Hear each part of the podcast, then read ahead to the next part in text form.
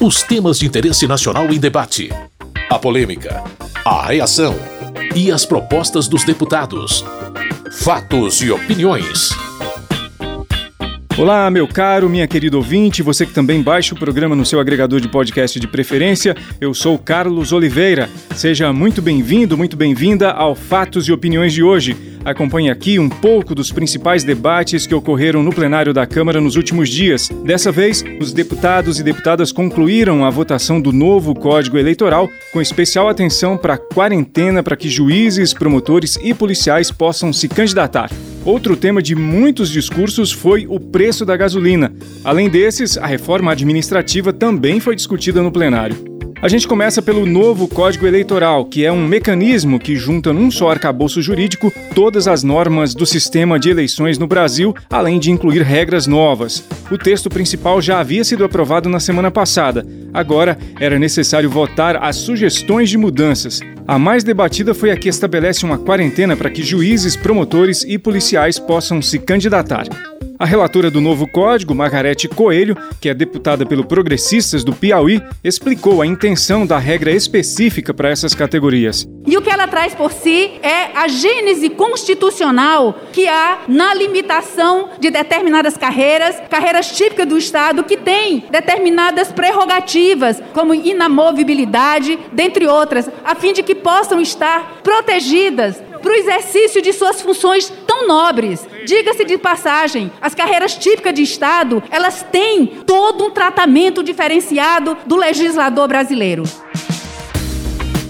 Vitor Hugo, líder do PSL e deputado por Goiás, pediu que a proposta de quarentena não fosse votada. É verdadeiramente desprestigiar aqueles que todos os dias se esforçam para defender, para proteger a nossa nação e a segurança pública. Ao mesmo tempo que faz isso também contra juízes e promotores que tomam as mais graves decisões do nosso país. Então nós fazemos um apelo para que todos os líderes, os deputados, votem pela retirada de pauta. O deputado do PL do Amazonas e vice-presidente da Câmara, Marcelo Ramos, apontou algumas características que justificam o limite de tempo para que esses servidores possam se candidatar. Quem julga, quem prende, quem denuncia, tem uma série de garantias para que possa exercer o seu poder de julgar, de prender ou de denunciar com a mais absoluta liberdade. E, obviamente, que a contrário senso, tem que ter mecanismos e travas para garantir que esse poder de julgar, de prender ou de denunciar não possa ser contaminado por objetivos eleitorais. Para Renata Abreu, do Podemos de São Paulo, a quarentena prejudica a igualdade nas disputas eleitorais. Um projeto que obriga policial rodoviário federal, policial civil, magistrado, promotor a sair do seu cargo quatro anos antes, ficar sem salário para poder ser candidato. E um apresentador de TV? Não tem que ser igual? Esse daí precisa se descompatibilizar seis meses antes. Isso fere o princípio da isonomia. Na opinião de Diego Andrade, deputado do PSD de Minas Gerais e líder da maioria, esse tipo de critério garante que a atuação do servidor seja focada nas atribuições do cargo que exerce. A gente proíbe com isso que alguns oportunistas utilizem aí de atributos do cargo com fins eleitorais, quando eles devem trabalhar com total isenção.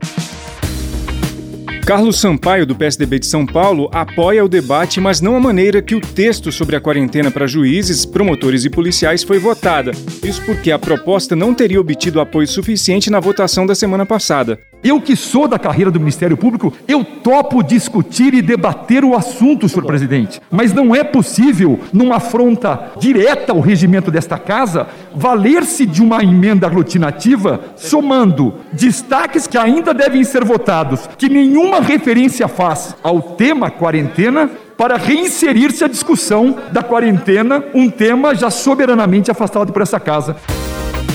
Dessa vez, houve maioria de votos a favor de um tempo limite para candidaturas de juízes, promotores, policiais e militares. Esse tempo será de quatro anos a partir das eleições de 2026. O novo Código Eleitoral foi concluído pelos deputados e será votado agora pelos senadores. Fatos e opiniões. Ainda nessa semana, os deputados e deputadas aprovaram a medida provisória que muda regras de funcionamento dos fundos constitucionais do Norte, Nordeste e Centro-Oeste. Esses recursos são aplicados no financiamento de projetos econômicos nas três regiões, por exemplo, no agronegócio e no turismo. A medida provisória basicamente diferencia os custos dos empréstimos conforme a capacidade de quem vai solicitar o apoio desses fundos constitucionais. A deputada Perpétua Almeida, do PCdoB do Acre, participou do debate sobre o assunto. Ela traz camuflada um processo de privatização, tanto do setor público como das responsabilidades do Estado brasileiro. Ora, se o dinheiro é dos fundos, os fundos são públicos, o recurso é da União, por que não a União cumprir com a sua responsabilidade? Por que a União vai botar dinheiro público na mão da iniciativa privada para fazer aquilo que é de responsabilidade da União? Para o relator e deputado do PL da Paraíba, Wellington Roberto, a medida provisória que muda regras dos fundos constitucionais do Norte, Nordeste e Centro-Oeste é condizente com o momento econômico do país. Ao procurar tornar a gestão daqueles fundos mais eficiente, a medida provisória pode aumentar o apoio a projetos que beneficiarão grupos sociais e setores econômicos sem a necessidade de aumentar tributos.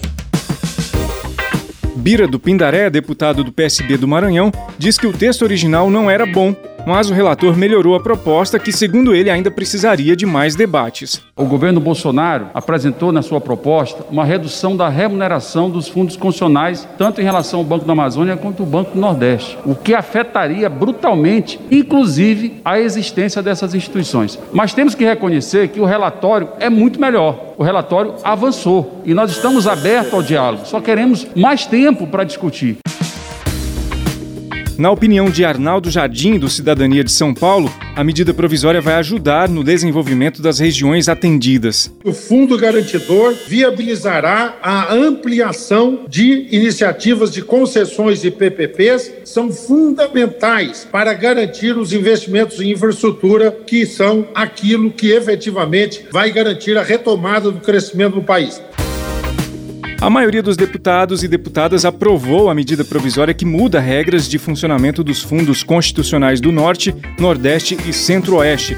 Essa MP basicamente diferencia os custos dos empréstimos conforme a capacidade de quem vai solicitar o apoio desses fundos constitucionais. O texto ainda vai ser votado pelos senadores. Fatos e opiniões. Nessa semana, na terça-feira especificamente, houve um momento de debates no plenário com o presidente da Petrobras, Joaquim Silva e Luna. O centro das atenções foi o preço da gasolina. Esse tema marcou os discursos feitos ao longo do dia. Joséildo Ramos, do PT da Bahia, criticou a lógica da Petrobras para o estabelecimento dos preços dos combustíveis. Os preços dos combustíveis só têm aumentado, independente da flutuação cambial e da cotação do dólar. Ora, como há flutuação da moeda estrangeira, quando ela cai, os preços de combustíveis não caem, continuam aumentando, tem alguma coisa errada. O discurso do deputado Cássio Andrade, do PSB do Pará, também foi de reprovação à fórmula de cálculo dos preços. Problema é que isso nos leva a um valor absurdo, pois a nossa moeda desvalorizou. Ao comparar o valor do barril ao preço internacional, com o real desvalorizado à frente ao dólar, o nosso combustível alcança esses valores absurdos. Mas como justificar a nossa população brasileira? População essa que passa pela crise econômica, pela crise do Covid, de que, mesmo sendo autossuficiente na produção do petróleo, ainda assim temos essa política de atrelamento internacional. Alexis Fontaine, do Novo de São Paulo, por outro lado, defende a metodologia de preços adotada pela Petrobras. Eu entendo que a política paridade de preço internacional é uma política muito correta. Vejo que o Brasil não pode mais brincar com essas estatais, não pode mais fazer política econômica com preço de combustível, como aconteceu no passado. Isso foi absolutamente desastroso para a Petrobras, que praticamente quebrou o valor das suas ações chegando a cinco reais e simplesmente perdendo a sua capacidade de investimento, endividamento irresponsável. De acordo com o deputado Darcy de Matos, do PSD de Santa Catarina, Juntamente com as reformas, o custo dos combustíveis está na agenda do governo. Nosso grande desafio que nós estamos e vamos enfrentar junto com o presidente é exatamente o preço da cesta básica, é exatamente o preço elevado dos combustíveis, do gás e o auxílio família, o auxílio Brasil, que nós vamos implantar e vamos melhorar. Esse é o nosso grande desafio, porque infelizmente, há muitos anos, milhões e milhões de pessoas passam fome no Brasil. Essa é a nossa tarefa. Fatos e opiniões. O programa já está quase terminando, mas antes a gente separou alguns discursos sobre a reforma administrativa que também está sendo avaliada na Câmara. Gastão Vieira, deputado do PROS do Maranhão, acredita que o momento não é o mais adequado para esse debate. Quem é que ganha com essa reforma administrativa? O Estado brasileiro não é, o governo não é. Não haverá imediatamente nenhuma diminuição de despesa. Ela vai valer para os próximos servidores. Portanto, por que essa pressa? Por outro lado, Giovanni Querini, do PL do Rio Grande do Sul, vê a medida como urgente. Precisamos da reforma administrativa, precisamos da reforma tributária, com a reforma administrativa para economizar e com a reforma tributária para deixar os empresários trabalhar. Se o governo não atrapalhar, já faz muita coisa. Por isso, vamos diminuir aqueles que fazem a burocracia, vamos diminuir aqueles que exigem tantas licenças que, na verdade, vivem do trabalho dos outros. Joaquim Passarinho, do PSD do Pará, acha importante votar, mas a reforma precisa ser abrangente. Eu acho que reforma administrativa, sim, mas para todos os poderes. Essa é a nossa posição. Não podemos aqui criar privilégios de poderes contra outros poderes. Não podemos fazer uma reforma administrativa em cima do mais fraco, deixando os mais fortes de fora, para que eles possam se reger pessoalmente. Esse é o país das corporações. Infelizmente, as maiores corporações são aquelas que ganham mais. Então, não precisamos se rebelar contra isso. Na opinião de Odair Cunha, do PT de Minas Gerais, o texto previsto para a reforma administrativa não é bom para o país. Por quê? Porque trata-se de uma proposta que desmonta o serviço público brasileiro. Trata-se de uma proposta que traz no seu conteúdo, no seu coração, a possibilidade de haver termos de cooperação para que o privado exerça as funções nas prefeituras, nos estados e mesmo na União. Tem ali a possibilidade de se privatizar o serviço público. A reforma administrativa ainda é um trabalho em andamento e não se sabe exatamente quando será votada no plenário.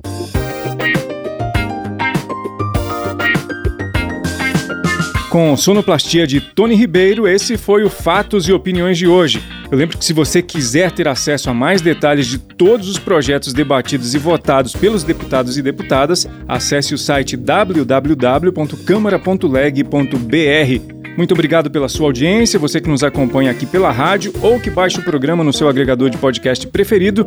Na semana que vem tem mais. Até lá. Fatos e opiniões. Os temas de interesse nacional em debate. A polêmica. A reação. E as propostas dos deputados. Produção e apresentação: Carlos Oliveira.